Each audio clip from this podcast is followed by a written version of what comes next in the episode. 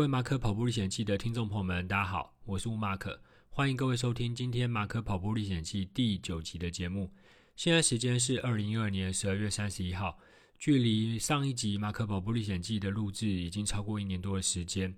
那为什么在过去一年多的时间，马可没有继续录制呢？其实主要的原因是因为工作上真的比较忙，而且有非常非常多的事情处理。当然，训练还是有继续训练，只是相对的，其实训练量也变得比较少一些些。所以今天刚好是二零二一年的最后一天，我希望借着这个机会，能够跟各位聊聊二零二一年到底发生了一些什么样的事情，好玩的、有趣的，或者说其他一些特殊的情况。那当然也展望二零二二年，马可自己的一些计划。但在谈之前，我还是要非常感谢我的一些朋友们。其实，在过去一年多的时间，他们看到我都会问我说：“诶，Marco，你什么时候还要继续你自己的频道？怎么录了八集就没录了？”那我觉得你们的鼓励支持都是我今天再继续录下去的动力。虽然自己不知道下一集十集会是什么时候会再出炉。但我觉得，起码又重新开始在麦克风前面诉说着自己的一些故事，我觉得这都是一个非常好的开始。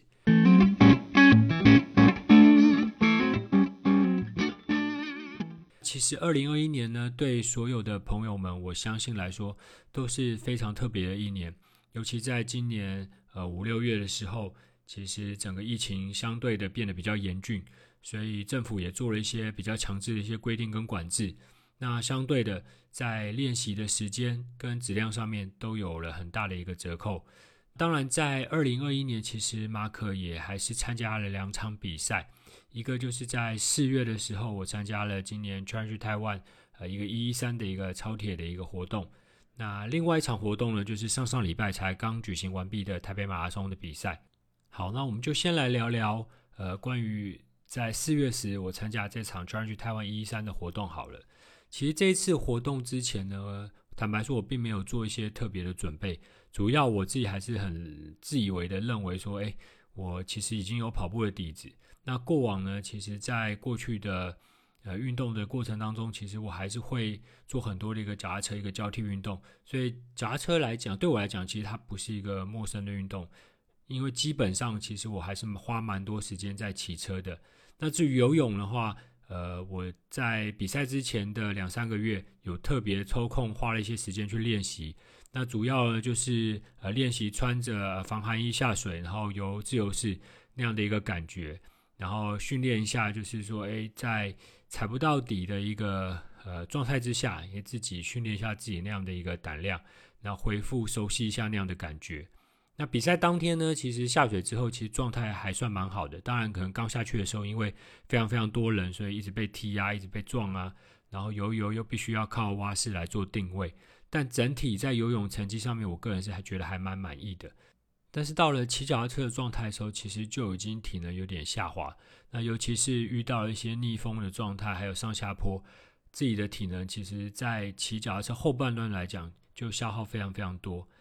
等到换到跑步的时候呢，坦白说，我个人觉得是有一点点可惜，因为其实，在赛前我自己会觉得跑步算是我最不需要担心的一个项目。那我甚至觉得我自己可以透过跑步来超越很多人，但没有想到的是，呃，在游完泳然后骑完车之后，体力下滑的那个速度其实是超越自己的想象。所以在跑步的时候，其实坦白说，整个全程半马我是跑得非常非常的累，那很难。真的是很难能够维持五分半的速度。我自己还天真以为说，诶，我可以用五分速来跑完，其实应该没有什么太大问题。但整体的成绩真的是蛮蛮糟糕的。但不过还好，呃，总成绩大概是六小时出头，其实我觉得也还算满意。以我自己的练习量这样来讲呢，我觉得这是一个对自己来说是一个非常好的一个体验，因为毕竟。以往就是以练跑步为主，但是转换到铁人三项的时候，其实你要兼顾的呃方面更多，而且除了呃跑步以外，你要练骑车、游泳。那在转换的时候，这个肌群的一些重新的利用，然后甚至你要去唤醒它，我觉得这都是一个蛮特别的一个尝试。接下来今年其实，在三月我有一个就是 Ironman 七十点三的一个活动，在这边预告一下，可能。这次就真的是没有太多的准备，坦白说，我有点害怕。那除了刚刚呃讲到的一个铁人三项的比赛之外，在上上礼拜的全马台北马拉松，我个人的成绩其实是退步蛮多的。那主要原因也是因为在今年算是 work from home 的那段时间，疫情比较严重的那段时间，其实自己算是整个荒废掉，那完全是 几乎呃没有什么在动。可能也是因为在比完一三之后，整个心心情比较松懈，但是那时候其实身体啊，还有整个呃身上也出了一些状况，其实整体感觉并不是太好，所以我一直是到了九月才开始做了。呃，算是恢复开始练习。坦白说，花两个两个多月、三个月的时间，你要能够恢复到一定很好的状态，然后又胖了蛮多的，所以其实呃真的是蛮辛苦的。那好不容易，其实在比赛前其实调整到一个还算可以的状态，所以就呃沿途这样子在各位的加油声之中，诶结束比赛，那跑了三小时十六分的一个成绩。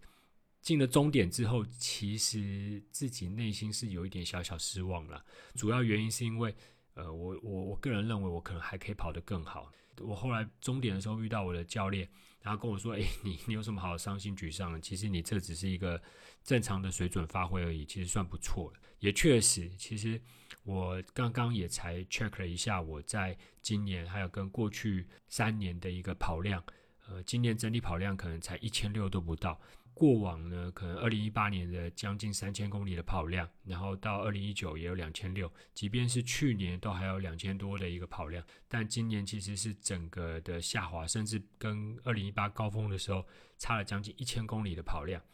那这就反映了，其实我在前几集，如果各位还记得的话，我就说过。跑步的训练量呢，基本上是非常直觉的，可以反映在你自己的一个成绩上面。呃，你有练就有，没练的话，其实基本上，嗯，你天天荒废在家，你想要靠之前练的底子，然后能够有很特别的成绩，相信那绝对是不太可能的，对啊，而且，呃，你的身体因为你比较少缺乏运动，或者说你自己就是在就待在那边，相对你会长出很多很多的肥肉，然后呃身体的脂肪也不断的堆积，所以当你要重新再练起来的时候，其实要花蛮多的时间。那这个其实也就是说，我相信绝大多数的跑者，其实当你养成运动习惯之后，其实你就是要一直持续下去。如果中间一间断的话，你可能就要花比较多的时间才能再练起来。那我觉得这是比较可惜的啦，但也还蛮开心，就是说至少在今年第四季开始，我又开始再次的规律的运动，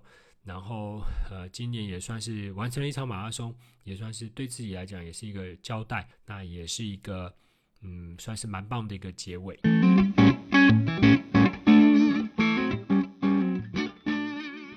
好的，刚聊完关于二零二一年的种种呢，那接下来我们就来聊聊关于二零二二年马可自己的一些计划，尤其是关于跑步方面的。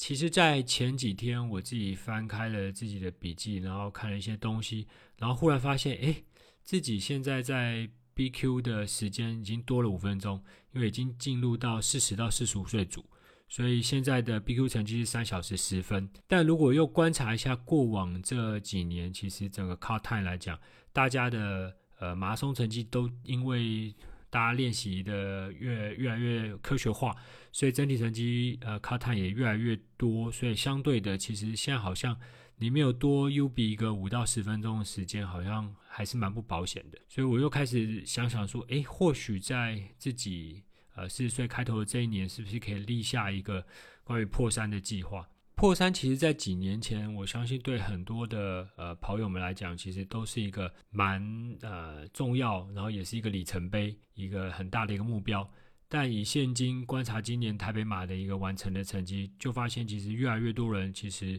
都能够跑进破三这样的一个成绩，所以呃，并不是在像以往那么样的遥不可及。尤其是透过科学化的训练、周期化训练之后，呃，这件事情相对来讲就会变得比较简单。但对马可这一个就是有时候还是比较懒惰、比较怠惰一点的人来讲呢，其实我我自己觉得他还是会是一个蛮大的一个挑战的。所以呃。我觉得在今年，假设要设下这样的一个目标跟挑战，那势必必须要在呃以下几点，我个人觉得是我自己还需要加强的一些项目上面去做一些调整。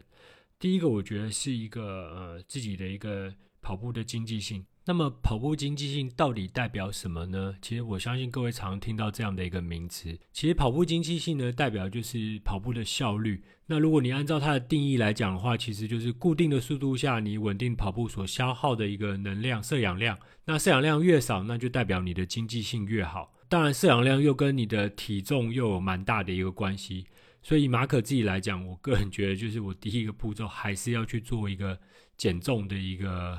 计划。那当然不是说呃少吃啊，然后再多动，因为毕竟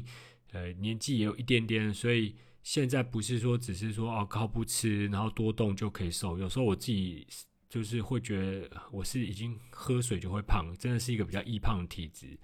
所以在减重上面，我觉得自己可能就必须要拟定一个比较详细的一个计划。除了体重以外呢，呃，我相信跑步经济性也牵涉到其他一些相关的因素。那比如说，呃，之前有跟各位讨论到的，你自己的垂直振幅，或者说出力的时间，然后还有呢，在下肢的刚性，你自己的下半身的肌群的一个训练，其实这都是非常重要的。所以，嗯，除了刚刚提到在减重方面呢，我个人认为自己在呃出力时间也好，还有在政府上面，可能自己也都必须要透过所谓的刻意的练习来去做一些调整。那讲到刻意练习呢，其实刚好这几天也跟呃朋友在聊到，就是关于刻意练习练习的这件事情。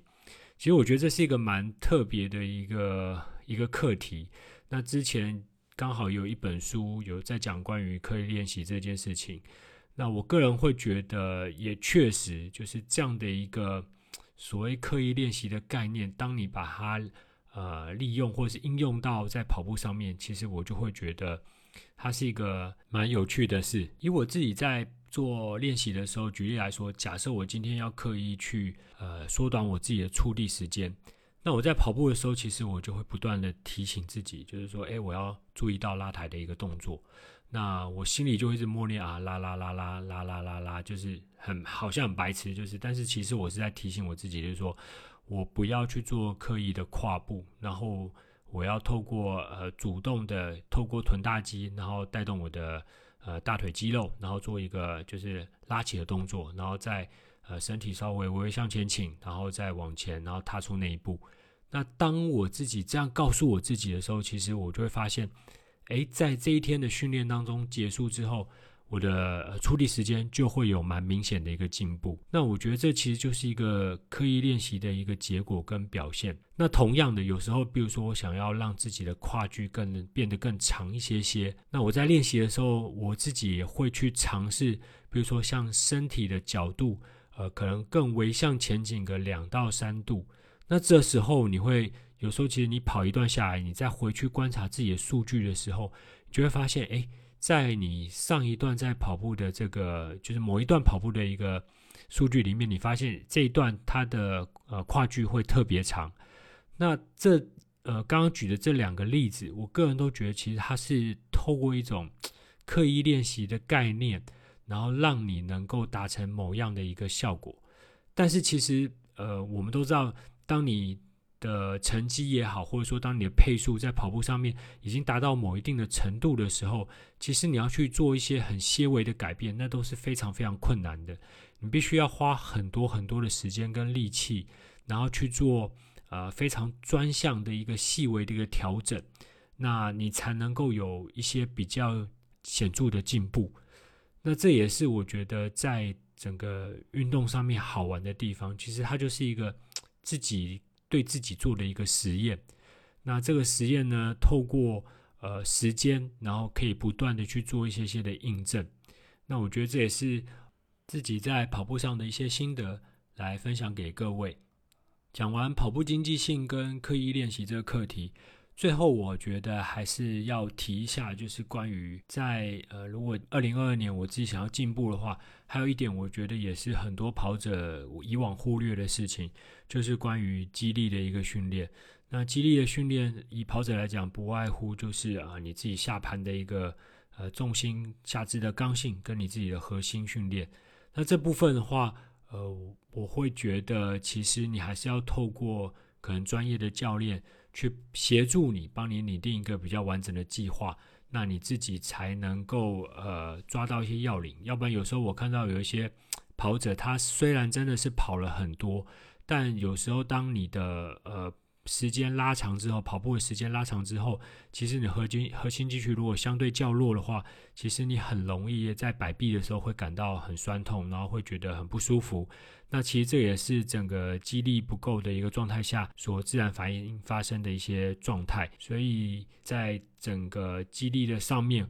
我个人也觉得会是我在二零二二年假设要设定破三这样的一个计划的话。我是自己势必要去加强努力的。以上呢，就这三点，我觉得是呃关于今年的一些计划。那除此之外呢，我刚刚也提到，就是说今年呃除了接下来，其实在二月我还有一个渣打马拉松的比赛，然后三月其实还有一场还有一场 Ironman 七十点三的比赛，这是近期的一些像。呃，比赛的一个一个安排。那至于在年底的时候会不会再参加台北马拉松，或者说到时候呃开放国境开放了，有机会呃参加一些其他国呃其他国际的马拉松，那到时候就再拭目以待。那今天的节目就到这边，那谢谢各位，也很开心在今年的最后一天能够跟各位分享一下关于今年发生的一些事情以及未来的展望。在这边预祝各位新年快乐，呃一切顺利。那跑者的话就是。健健康康。那在二零二二年，我们一起再重新出发，然后做更好自己。谢谢，拜拜。